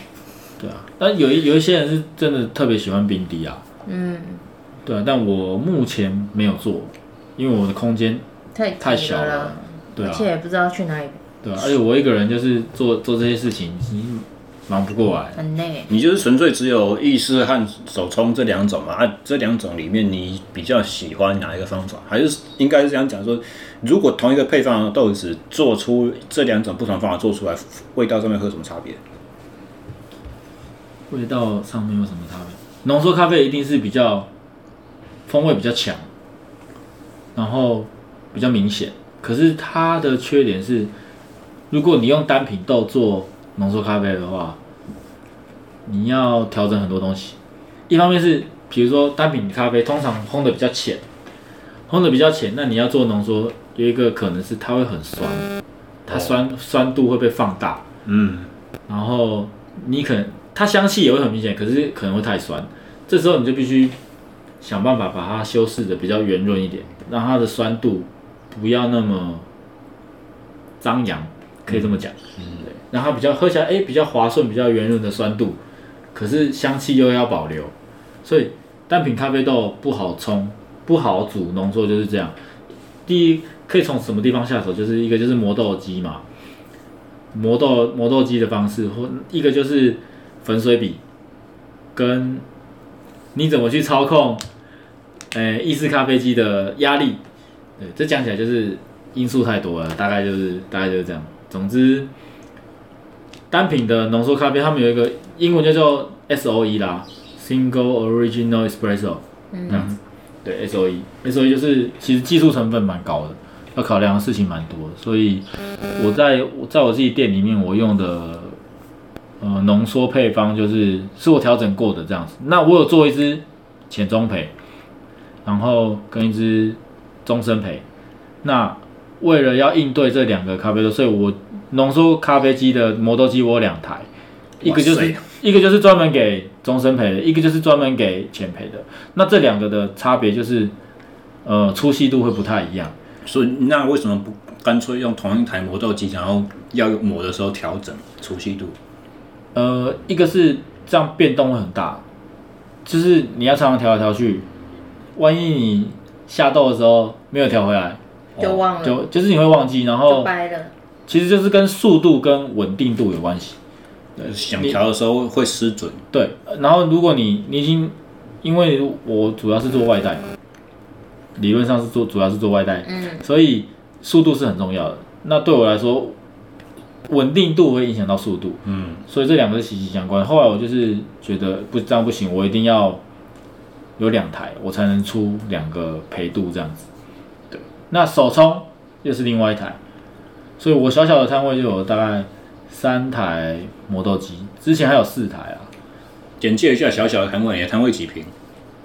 摊位几平哦，看起来像三平至四平而已，可没有能不不止到四，没有到四平。可能两平多一点点而已，感觉只有两瓶。大概两平多一点点。大概就两瓶吧。嗯，对对对，就是你那台 cargo bike 摆出来还是额外的空间，对啊，它它的宽度大概只有三点三点七公尺，嗯，我记得我那时候有量一下，大概三点七公尺。然后深度的话，大概一百一十公分啊，好少好啊。小，一百一十公分。后来我你铁门拉下来，我都没办法想象你那些东西怎么收进去。对啊，我是每天在玩魔术方块，超累的。然后，而且它本来是一百一十公分，可是因为我后来隔了一个木板，又在更急。又少了大概五到十公分，所以现在宽度真的只剩哎、深度大概只剩下一百公分左右了。哇塞！所以我就是每天吧台桌就是它是推车，所以我每天要搬来搬去，就是魔术方块的的感觉这样子。然后我有做一些改良啊，就是多了一台推车，然后放多放一台比较大台的磨豆机这样子。嗯，那磨豆机、这台磨豆机蛮重要的，因为我之前有觉得有一些风味，我觉得比较比较没有那么干净，然后我就之前一直想要买那台磨豆机这样子，后来痛下决心还是把它买回来这样，然后就觉得哎、诶真的升级的效果是好的，因为它干净度差很多，对，然后当然喝起来会它的酸酸感比较明显啊可是可以可以透过冲煮去稍微调整一下这样。那怎么会从一开始只是我想做个连锁咖啡店的 part time，然后搞到一个这么大自己开店？嗯，其实中间我还有做别的工作，就是在我太太的公司上班这样子。嗯，然后因为学了咖，哦，那时候就是因为单车通勤日请你喝咖啡的活动，然后就自己手冲，刚好就是我哦所以是因为那个活动需要用手冲，所以你才要开始研究起手冲这些东西。其实手冲一直都有在摸，可是就那在是星巴克应该就有，哎，可是星巴克没卖星手机，星巴克没有，因为我它都中是间意式的，对对对对，因为我中间还有在咖啡店工作，然后那时候刚好手冲比较。流行比较流行对对，对然后我自己也觉得，哎、好像比较方便，在家，因为在家里没有没有意式意咖式啡，咖啡机，所以就开始摸手冲的东西，这样。那个时候发的站点是不是很多？其实就是只是就就煮一个大的保温壶，然后去用水龙头打开。对对对对对，大方便部大家分都是泡好的煮，呃，冲煮好的咖啡送过去。然后我是因为受一个单速车的前辈影响，然后他就是自己现场手冲，然后呃，在观摩过他的做法之后，就是阿彩啊，就是我们那个单车盟的理事长，他就觉得，哎，这个手冲这东西可以吸引多吸引到比较多目光，哦，因为它有声音嘛，你要磨豆啊，然后你要你有动作，你要冲豆子，然后香气又很明显，然后等的时候就必须要聊天，对对，然就后不会说好像拿一拿一个免费然后就走了这样。对对对对，对就是哎、手冲有它的吸睛的地方，所以我们那时候就决定说，哎、露露，那你要不要也手冲这样子？那、整个活动的初衷其实就是为了要推广大家多环保、多运动，然后骑脚踏车上班。对啊，对啊所对以啊每个礼拜五的早上就在各大捷运站这样去发。对对对，我记得应该是也是将近快五年四五年前，就是那时候柯市长还有骑脚踏车上 班，然后呃，我们联盟的人就觉想要推广这个活动，可是没有政府的经费怎么办？我们就去赌赌他，在市政府前面赌他，然后拿咖啡给他喝。是哦，对，然后后来 就是说我们想要推这个活动啊，要对啊不要帮忙啊？后来他们就真的就是派交通部的人跟我们接会谈哦洽。对对对，应该说然后交通局吧，对交通局，对交通局的人跟我们会谈，然后就发现，哎、这个有好像经可费以这。样，那第一年就是我们办没有错，但是因为后来有经费下来了，就是变成要招标啦。对，然后我们就是我们联盟就变成，虽然我们是发起人，可是活动招标我们变成有时候会没标到这样子。嗯，对对对对对，就这样啊。我就是因为手冲，然后那时候刚好觉得咖啡的部分还有一里路没有完成，就是怎么烘咖啡豆。哇塞，因为那很像炼金术啊，那你那个你在网络上看东西，你是很难体会说这到底要怎么玩。一方面是你没有器材嘛，也是啊。你看七八零年代之前的脚踏车选手，很多人退役之后去找车架，因为钢管车架的制作相对牵涉到的背后的各个联协作单位没有那么多，就是你要讲究的话，自己可以讲究的来。对对对对所以你就是那种，如果你不烘咖啡的话，你会去烧车架的。哦，我其实你讲到重点，其实我以前有想过要去烧车架吗？东京，我的啊天哪！真的东京那你知道台北有一个人很有名的人在烧车架？有啊，他有买过他的车架，哦，很贵呢，而应且该那是个说那个订单要排超久的。就是马克啊，就是对，是哦他叫对马克马克就是这个讲起来很有趣，就是呃，我以前有一台日本的竞轮车架叫 Nagasawa，就是长泽，那个师傅叫 Nagasawa，然后反正它是一个经典的车架，然后在高雄骑车之后被我撞坏了。那那时候马克马克师傅呢，他就是也也没有遇过这个案例，然后我就跟他接洽，他说他可以帮我修这样子，所以经过了一个复杂的工序，他帮我完成了，就他先解焊，嗯，把撞坏的管子抽起来，然后呢，再拿新的车架量好距离之后，买新的车车车管啊钢管，嗯，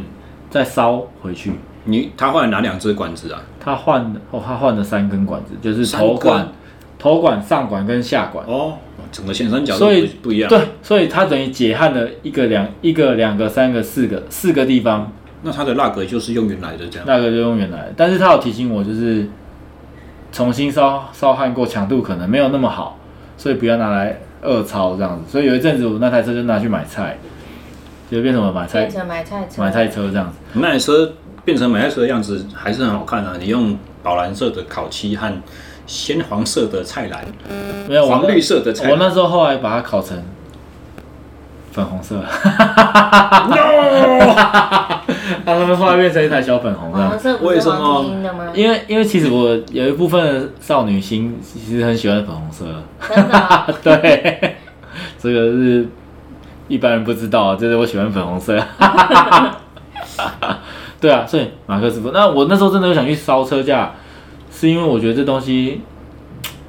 很迷人啊，跟咖啡一样。然后那时候刚好有一个叫金井真一的师傅，他在东京开了一个，嗯，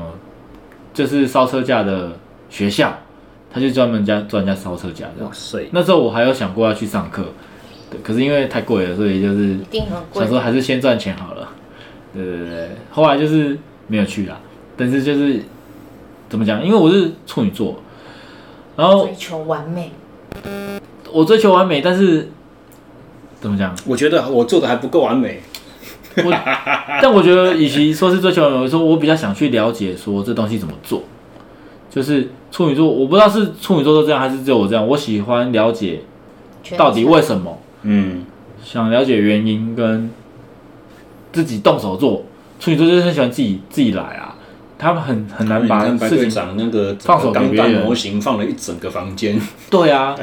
对啊，所以说有他的毛病啊，就是像我以前就是， 我以前喜欢买球鞋，打篮球的时候，然后我的鞋子一定要擦的干干净净，就是出门一趟回来马上擦哦。后来我就发现这个太浪费生命了，就擦鞋的时间比打球啊对还啊长。，对啊，我后来觉得这没有必要哎、我后来就觉得说，突然有一天醒来突然了，顿悟，就是干嘛佛我干嘛我？对，就佛家讲的就顿悟，就是有一天你就突然醒了，说，哎、我为什么要做这些事情？嗯，然后一口气把所有鞋全部卖掉，啊鞋就是也没有是也拿没来有，穿是也没有。绝对是很不下这个对心。对对对对对对对对啊！就是我觉得就是就喜欢喜欢了解原因跟喜欢自己动手是是我喜欢咖啡跟脚踏车的因素之一吧。所以之前那个你们做过一年，后来又有其他的单位有接手去做。就你自己的观察，你觉得单车通勤日这个活动对于台北市的，就是通勤人口这个生态，真的有起到作用吗？有达成改变吗？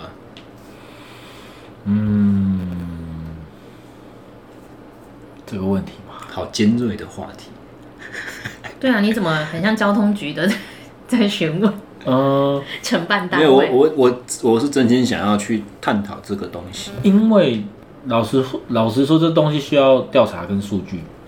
那我手边刚好没有这个东西，但是我自己的观察是，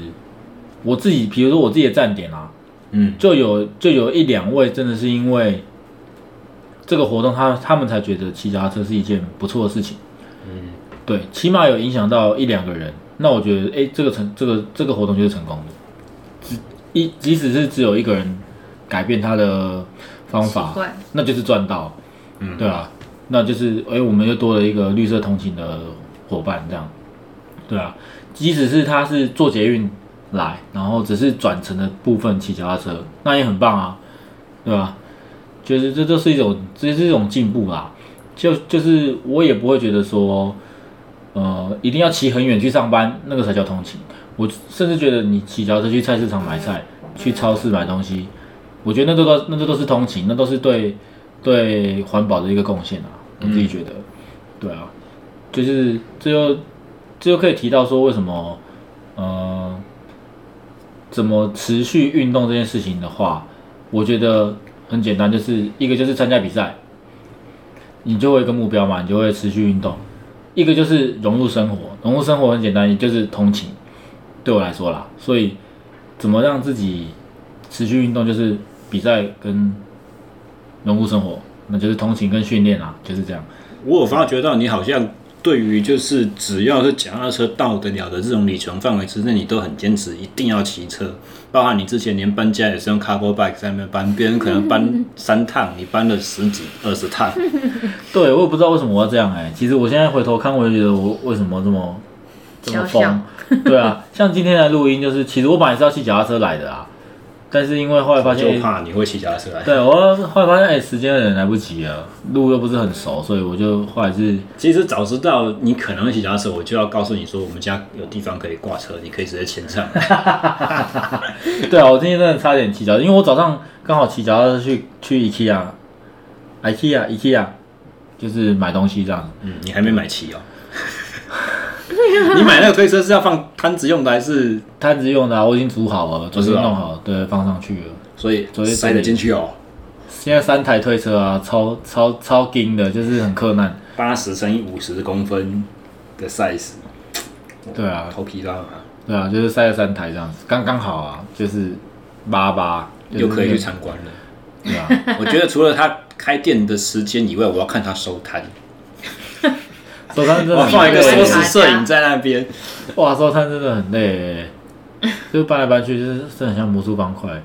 对啊，对啊，我今天又去一趟一下，就是买一些、诶哎真的呢，嗯我觉得你可以放一个收拾摄影，就是开开张营业的时候，对，应该可以录起来把它哈。放在粉砖上面。对啊，你这样一讲啊，魔术我大还空执间行这件事情。你就架在对面面摊阿姨的那个摊子上。趁礼拜天他休息的时候来弄，对啊，她的位置很好。对，那会真好。那我要跟你点咖啡，然后一杯端过去。对啊，我说端咖啡给他们喝这样。我刚才会问那个问题的原因，是因为我觉得就是。我自己是在骑脚踏车的人，然后再怎么讲也不会退化到太离谱吧。就是如果是就是以通勤的能耐，在车、嗯车阵中存活的能力来讲，就算没有很长期，应该也不会越来越差。可是我自己个人的观察和感觉是，近几年在台北市街头要生存真的是越来越困难。汽机车用或者是一般用路人对脚踏车更加的不友善，所以我才会觉得说，像通勤日这样子的活动，它虽然很好，但是这是不是代表，也许我们还做的不够？没有主动参与的，没没有帮忙在这个活动里面的一份子，也许也没有协助去宣传，或者说像之前的有，请给单车一点五公公尺嗯的嗯这个诉求，或者是单车临界量啊等等，这些都是其实我们都是在努力要让这个城市更适合。我以前刚上台北的时候，我跟别人讲过说，全台湾各地我骑脚踏车走透透，只有台北市是你好端端骑在大马路上会被汽机车扒的，哦，按喇对叭。啊，对啊，或现者会被叫嚣也有啊。现在慢慢的不只是按喇叭了，有的时候真的是出现恶意逼车的状况，然后那个是无来由的，并不是你去挑衅人家。 对对对对对对对对。但这个事情，我以前骑单速车或公路车的时候，常常被逼车。后来我骑了 cargo 之后，好像就变少，为什么？因因为我你的的 cargo 赛事超大牌看看起起的，来比较像汽车 了， 因为现在撞上去不知道是谁比较惨啊、所以大小是很重要的。大小是很重要，呃就原来是是这样，因所为以大家会掀起一阵买 cargo 的风哇！潮如果骑那个摔到呃那个什么，你你刚刚讲三角形那台叫什么东哇，西？那 Strada 那被逼到不行啊！我我印象中的确那才是被逼到一个真的是，哇，就是好可悲我哦！觉得这是人性啊。就是有一阵子我也是骑骑那时候骑单速车通勤的时候，一直被逼车，后来我是在头上戴 GoPro，结果被逼车的现象就马上改善很多哎、或者是要被逼的时候，你就比一下这个摄影机，对啊，他们就是甚至有的从路口出来的车，他通常看到角色他是不会让你的，他就会直接转直出接来。开，结果我就看了他一眼，然后我头上有 GoPro，他就马上刹车了。所以这就是人性啊，就是嗯，逼车是可以检举的吗？要可可要录以影检举，但成功几率不高。就是对你要有录，你一全定程你一定是要有录影证据的啦。啊，对，一定要有录影证据。啊，我们也不是处理这些交通纷争的承办人员，所以我不晓得。所以我只听过的就是说，好像成功率也不是说到真的很高，就是、嗯，啊，就算会成功，你也不想浪费那个时间去做这些事情啊。不会啊，现在有 app 都可以上传嗯我我的意思是说，从头拖到尾，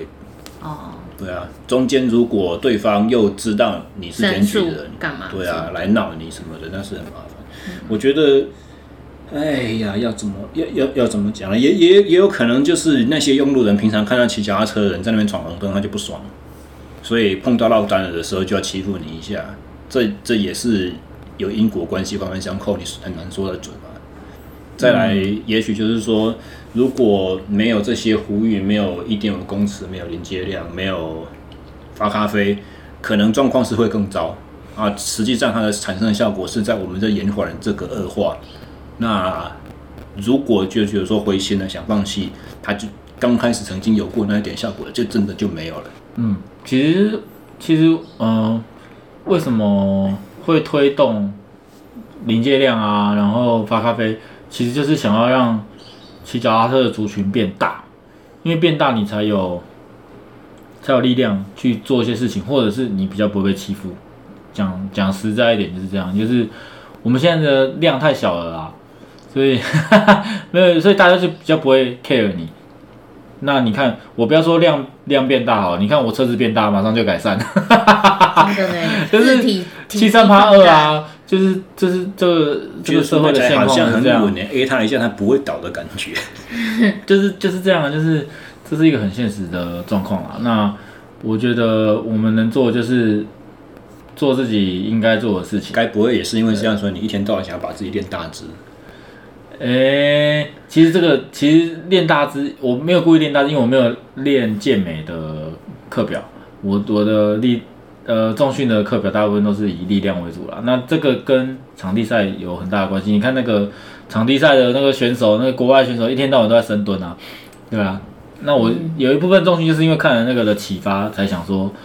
要练重训这样子。对对对对对对。所以那么你的健，你的三项的目标，你有你有特定想要达成的吗？你你除了深蹲、卧推，然后硬举之外，你还有什么样子的课表内容是自己会安排在里头？嗯因为我的印象中，之前你跟我练的时候，我也会重训课表一起开嘛。对那除了这个之外，你还会去加加练自己的三项的内容，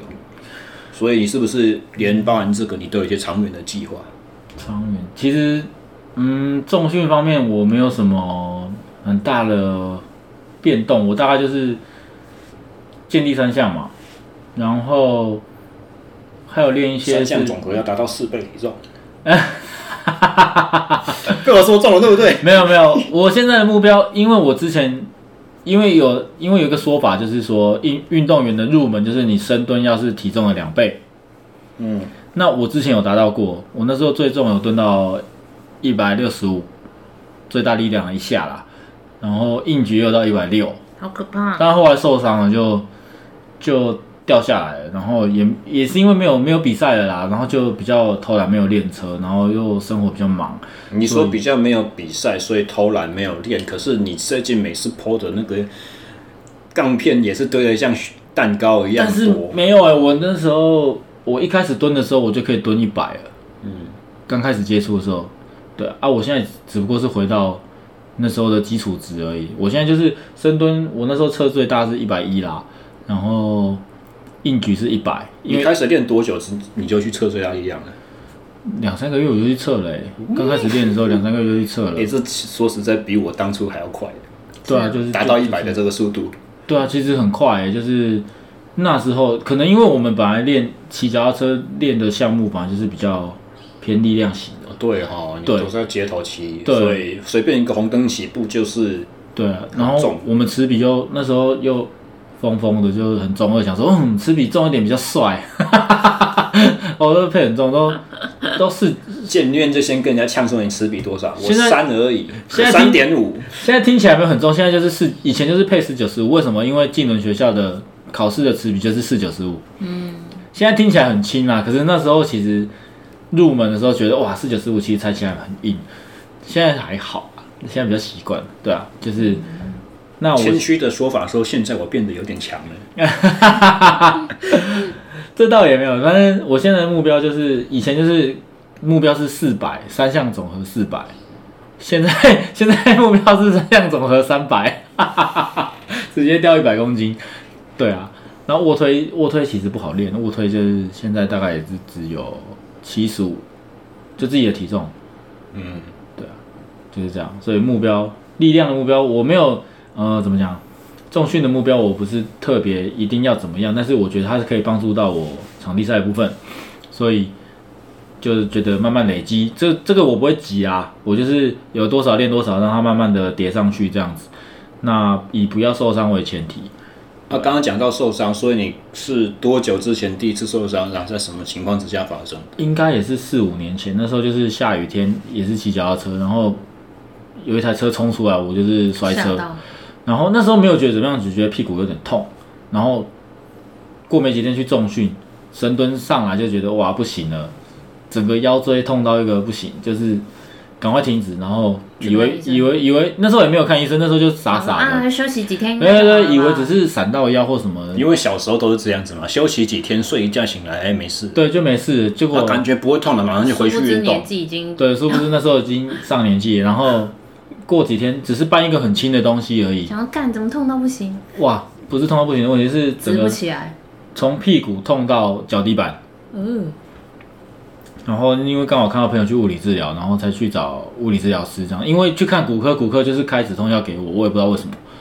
是哦，因为他看没错叫科你了拍因 X 为光吗？没有。因真的哦因为因为神经的压迫骨头看不到，哦，他们会这样觉得，哦所以所以他他他们有拍 X 光，可是看了之后就没没说什么。对，骨头没事啊，你就多休息就好。对啊，你要看转组织，至少要少个超音波什么的，嗯对骨科又没有超音波。对哦所以后来才知道要看神经外科。嗯，有压迫到，对对对对对，后来就是去看物理治疗，然后慢慢的复健才、才好。但是因为这东西就是你受过伤的地方很容易复发，所以过了一两年又中一次这样子。啊是哦，很容易复发。就是我躺在地板上一个晚上，因为那时候是半夜嘛，受伤也医医院也送急诊也不是，然后去看物理治疗又还没开，所以我就是躺在地板上一个晚上，就是连翻身都没办法翻，连走去卧室上床都没办法。连连尿尿都没办法。我那时候是拿着随便拿一根雨伞，然后插在地板上才撑起来去尿尿的。 尿尿的时候也站不直哦，我就是弯着腰尿，啊，嗯超惨的，就是哦连严坐都重不敢哦坐，因为坐坐下去会我痛就站不起来了。哦，很惨，那那个那个晚上我就这样度过，然后到现在这样子，就是变成 有一点后遗症，就是我之前也去做，去给医生检查，这样他就跟我就说，是哎上过我节目那个复复健科医生，哦，对对对对，周医师这样子，嗯然后他就说，我的确是有点退化，有点，然后骨刺有点增生这样子，还不严重，但是就是看出来是老了这样子，年纪大了啦，退化了。退化的意思是说椎椎间盘变空隙变小了。空隙变小，哦呃，然后有一些骨刺的增生这样子。对，但是医生没有叫我开刀啊，他就是叫我观察，核心要多练一 下。合理啊，会叫你开刀的也不会是复健科啊，嗯骨科才会叫你开刀。 对对，骨 科对复健嗯科会说开完了再来找我啊。对啊，每医个人师要赚的项目不同，对啊，医师也很有趣，医师就说啊，别怕啊，这个我我的比你更严重。他自己他这本样人吗对他自己这样跟我说，他说真的哦对啊，他说没关系，你这个可还是可以重训，你只要核心多练一下。然后他哦靠说核我比你心还严重，嗯，对对对对，他是这样跟我讲的，我但我不知道真的假，因为他比我大只啊。 那个，嗯我们不是有一个车友，其实其实没有一起骑过车，他姓黄，在澳洲做物理治疗师那一个，哈哈哈哈 哈！有 在同好会里面有时候会讲话呢。嗯，我知道，我知道，我知道。他私底下跟我聊天，他就有讲过说，反正你们这种受过旧伤，你就是不要去预期它可以回到原本的程度，对对是对没对意对义的对。可对是对对同时你也不用去害怕说，因为你受过伤就一定要怎样，嗯反正你就是该做的强化，该有的保护，你就是做，然后有达到这些的前提之下，你就去尽量的去尝试。啊，当你觉得说状况又有点不对劲的时候，没关系，你就退回来，因为你受过伤，你知道伤的感觉是什么，嗯你知道该注意和照顾的是什么东对西。对对对对对对。所以就是还是可以去试，但是前提是该有的照顾要要做到的。对对对对对对对对对。我之前我自己左边的腰拉伤的时候，我也是差不多一样惨的，我只差没有麻而已，没有就就是到那个神经的症状。可是那个时候我也是就是踩到浴缸里面要去冲澡的时候，我就很庆幸说，嚯、还好我平常柔软度练得够好，不然的话，我如果膝盖没办法拉那么高，我要稍微弯腰一点点，我连弯一度我就会爆痛，痛到我可能眼泪眼泪会流出来那种程度。然后教学示范的时候，有时候要蹲下来啊，或者是晚上睡觉的时候躺回床铺上啊，哇，痛苦很惨啊！那个结那个整个过程是大概过了半年以后吧，才觉得说自己慢慢恢复到八九成原本的状况。嗯你很痛那么久哦、对啊，哇！我那时候也是差不多哦、我刚出社会一年工作的时候啊，然后那个时候就是除了受伤之外，本身的伤痛，还加上一个羞愧和沮丧， 就觉得说，你们别一天到晚叫人家练核心，结果我自己核心怎么做做到训练就受伤了，可是我觉得有时候不是，有时候受伤真的也不是不一定是核心没有没有发挥作用，就是我很确认我是啊。而且那个时哦候，从现在回去看我以前的训练内容，就是很单调，就是只有那三个大目标、两个大目标而已。嗯该有的该有的辅助项目，现在又我们讲辅助项目就是嗯做完主项目你该练的一些东西，是结果自己在练的时候都忽略，都没有做，都懒惰，都嗯都会觉得说我今天做了很了不起的事情，我达到一些目标，该休息了。嗯，或者说该该收操或该做什么那个东西，你如果有教练在盯着你做的话，对开就是不要说多先进，只是因为他写在一张纸上，嗯你就觉得应该去完成，对对对对对，那那些就对不会漏掉。对对啊对对对，对，我当时就是因为没有找别人帮我规划，自己觉得说我学做教练，我该知道什么弄，结果就怀着这个自大的心态，就忽略了很多事情。然后就拉伤 了，对啊，所以前前前一阵子我不是在跟你聊说，我发我发现做很多单边的和很多嗯旋转方向对的、水平向的东西，这些你就是概念上，你觉得说跟骑脚踏车只需要在同一个方向上上下下无关的，嗯其实练那些对我来讲帮助当上然有帮助，嗯，对啊嗯，我记得你那时候也是叫我做一些在床上翻滚的核心的动作，其实很难做，其实很累，就看起来像小朋友在赖床那种对动对作、对，但是其实很难，对啊。但我觉得都有帮助啊，嗯，对吧？好啦，节目大概也差不多告一个段落了。最后，我有一个比较特殊的问题想要问你，就是因为你现在在创业，你在顾这个咖啡团，跟之前就是上下班领薪水的这种状况是不一样的。那你有没有曾经觉得说，你创业的压力会影响到你制作咖啡的品质，或者是说对于研究咖啡的热情？这个嘛，就是那时候会做咖啡，其实就是因为喜欢啊。那其实你说开开店那么忙，会不会影响到品质？其实没有，其实我觉得品质反而比以前更好，是因为你要不断的测试啊，然后你要对，因为以前自己喝嘛，你就对自己负责就好了。可是现在客人给你钱，你要对客人负责，而且我。我自己其实有时候，如果我的咖，我觉得我这个咖啡做的不好，我我那天会心情都很差啊、我自己啊，我会很内反疚过来了，对我会很内疚说啊，我怎么会煮这种咖啡给客人喝嘞？然后我那天就会心情很差，我就常常回去跟我太太说，哎、我今天我觉得我今天咖啡这样不对，我觉得很很愧疚。她就说你下次就多要请人家喝啊。我说我知道，我所以反而我会更讲究咖啡品质，然后更知道说什么是不好喝的，因为我一直在试啊，然后我豆子又自己烘，所以我一直在。我常常有时候跟客人聊天，我就会说啊，我跟你说，我常常就是在喝不好喝的咖啡，就是因为我自己烘豆，那我就知道说什么样才是比较 OK 的味道，所以我就反而尝试更多不好的，才知道什么是好的，这样子。其实跟我受伤有点像， 就是怎么避免这些错误再发生这样子。然后你说热情嘛，我觉得会会消磨热情的，通常都不是咖啡本身或是创业多辛苦，是经济上有没有可以支持你做这件事情。我觉得这是一个很现实的问题啦。嗯，对对对对，所以我觉得其实很多事情就是钱可以先解决一半这样子，所以如果要如果有一些朋友啊想要开店啊，我就是先存钱很重要。银弹先准备好，啊对对对，一旦先做好，你要做什么都可以，就是你只要概念对，找得到人帮忙都没有问题。所以其实银弹最重要，这样子，不然就是自己要花很多心思跟精神，搞不好是呃怎么讲，没有办法弥补过来的啦。就是有时候自己做不如请人家帮忙啊，说实话是这样。嗯对，就是因为每个人专业不一样嘛，就像我现在自己做菜单，然后自己做一些东西，然后自己做自己油漆，自己自己做一些很多有的没的，其实就是在花时间成本啊。那其实这个东西的成本其实是蛮高的，因为你可以拿这些时间去做更多你专业的事情，说不定呃效果会更好。没错，之前对我啊开的时候，我也是想说省钱，然后我就搞装潢、油漆什么东西自己来铺地砖、组装我的器材，弄到后来也是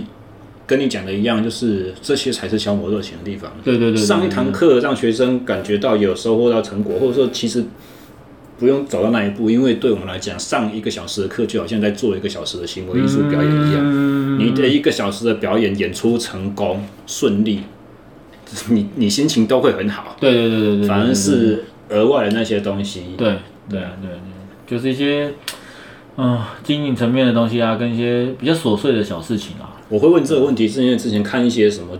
剧呀、之类，它里面会有很拔辣的剧情，譬如说厨师心情不好啦，然后吃菜的客人就跟他说：“你这个道菜吃起来又咸又苦什么 的。”所以我 说啊咖啡会不会嘞？其实我觉得也会耶，就是嗯、呃但是因为咖啡的怎么讲，喜好很明确，客人的喜好很明确，就像我说，就是有些客人就不要酸的，嗯，然后或是他不要苦的，然后你煮失败了，他很喜欢喝。就是这这很难讲啊，但我因为我都会先自己喝一下这样子，所以就是有时候也真的不是东西不好，是不符合喜好，对啊，就是自己要去，就像网络上的留言一样，自己要去过滤，说诶这东西到底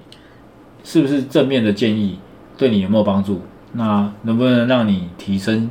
下一个咖啡或是下一件事情这样子？啊，对啊，那那你会不会就是很多朋友的好心建议让你觉得很烦？其实不会诶、其实我、是哦，那你心胸很宽大哎、其实我都我都听诶、我不一定会做，可是我都会去听，然后当下我也不会不太会去，呃顶说顶嘴好像也不太对，去给他不一样的想法，因为我都会听，因为每个人的角度都不一样，搞不好吸收多一点是好的。那这个东西其实跟漫画有关系，嗯就是漫画富坚的漫画《猎人》里面，就是小杰一开始在怎么讲？他他去看那个，看到有一个人，他知道怎么分辨这个东西是不是古董，是不是好的东西。嗯，但是他没有先觉的条，他没有先去预判说这件这个技能是好或不好。他不会觉得说这东西是这个技能是拿来做坏事或是好事，他只会想说先把这件事情学起来，再来运用。他不会先去觉得说，哎、这件事情是好事，就是我不要学，呃，是坏事我不要学。他不会这样想，学会了可以拿来骗人。搞不好也可以保护自己，对不对？所以我后来就会觉得，哎、他讲的没有错，哎，其实有很多事情就是，呃先学没有好或不好，就是看我们怎么使用这样子。对，所以我就会觉得，哎、那大家意见我都会听，对啊那。看起来我当初的修为还不够，因为我常常被人家建议的时候，我心里面想说你。就愤怒鸟啊！ 啊！你就我在辛苦的时候，你都没有参与到，然后你就随便丢一个说啊怎么样怎么样可以啊，你但是我也我也会分别说，他他是不是真的替你着想，或是他是是不是真的想要或者他只是找一个聊天的话题而已。对对对对，那那都无所谓，没关系。那反正他讲了，我们听听就参考好。看看对对对对对，搞不好哎、意外得到一个收获也也不一定。那如果是你觉得，嗯，他讲的话好像怪怪的，或可是他聊完很开心。心之后，他去跟人家宣传这个摊子，搞不好也赚到啊。 对，对啊，所以就是怎么讲，大家给的建议我都会听啊。对 OK，对对对，好，那今天很高兴，就是请到我之前的学生，然后我的队友，同时也是我咖啡的供应商，我都跟人家开玩笑说这是我的隐藏赞助商 加倍录版。哎、你的字怎么写啊？这两个字为什么你不直接用口字边的咖啡？哎、因为其实鹿伴这个东西是一个日本名字，嗯，它是鹿舅舅冒伴是，什么意思？它其实是舅舅冒险野狼里面一个角色叫岸边鹿哇，伴啾。真的很宅哎、什么东西都跟动漫有关对系。对，对然后我其实这个名字很有趣啊，就是一方面是我那时候发咖啡是露天的，嗯，就露天陪伴大家这样子，所以就想说，哎、鹿伴，然后刚好我又喜欢那个漫画，就说，哎、叫鹿伴好了。然后因为加倍这个东西，它其实是日日文的写法，嗯，啊所以我就想说咖啡的，日那本其实字对要做假日本风，就要假到底，这样 就很中二的想法又来了，反正就是活在一个中二世界。然后我就写说，啊那我就打写加倍鹿伴，所以日本人在讲口译的时候，他写汉字就是写玉字边的这嗯里。对对对对对对，他是都是写这个字。哦，对对，我就想说啊，那比较符合日本风啊。结果很让让人很难以搜寻啊结果 SEO 优化有困 难，很难让人大搜家寻啊搜的。寻所以不到所以现在我自己那个 IG 打卡的那个地点，我又自己多加了一个咖啡路伴，就是哦，一般的都咖找得啡。到一。般人找得到。对对对对对对对对对对对。那你为什么要把你的 QR code 中间放一个那个 Mozilla 的小恐龙，而呃此页面找不到的那只恐龙？你在干 嘛？现现在又找不到了，呃，因为没有啦，我开玩笑，我其实没有真的去扫。哎、要扫一下啊，因为我因是为那看个见那只恐龙，我就想说你是不是故意做的，然后其实没有这个网址这样子。因为那个那个那个城那个城市内建的，不是啊、他就是放一只恐龙在里面这样。我想很恶说好吧，搞没关系啦，还蛮可爱的，就用了这样。那除了你的摆摊之外，你还有没有什么网络商城之类的可以让人家买东西？有啊，我的 IG 那个，卖货店啊对对对对，有个，seven 啊， Seven 卖货我便都当，是用那个订啊。哦，对对对对对，嗯有啦，有一个你比较卖货便传统啊，那个我比较你都对那你个我都比较面不一交样，或是直接私讯我也可以。对啊，对啊，私讯我也可以。嗯所以 IG 叫什么？以 IG 对 啊，自己忘记了 IG 就是用中文搜寻就是加倍路伴打英文的话是英 coffee，文然后 coffee，底然后线哦底线 RO ，R O R O 就是日文的路哦，肉，R O 就是肉，然后斜线 C O M C O M 就是 company 的缩写嘛。嗯，那其实我的意思不是公司的意思，是陪伴的意思，company 也有陪伴的意思，哇就是塞路伴这样， ，OK。大概是这样。好，非常感谢今天露露来上我们节目，跟我们聊了这么多关于训练啦、脚踏车啦、文化啦，然后咖啡之类的很多阿里阿扎的话题，占用你这么多时间，非常的感谢。会不会谢谢小廖教练？那我们本季的节目，我想要用这一集当一个收尾。之前已经预告过很久，原本是九月就要收，现在终于拖到十月了，算很够义气啊！从哎农历年后做到现在呢，就今年做好久，该休息了该休息了，我好累啊！那大家我们就第五季再见喽，拜拜。拜拜。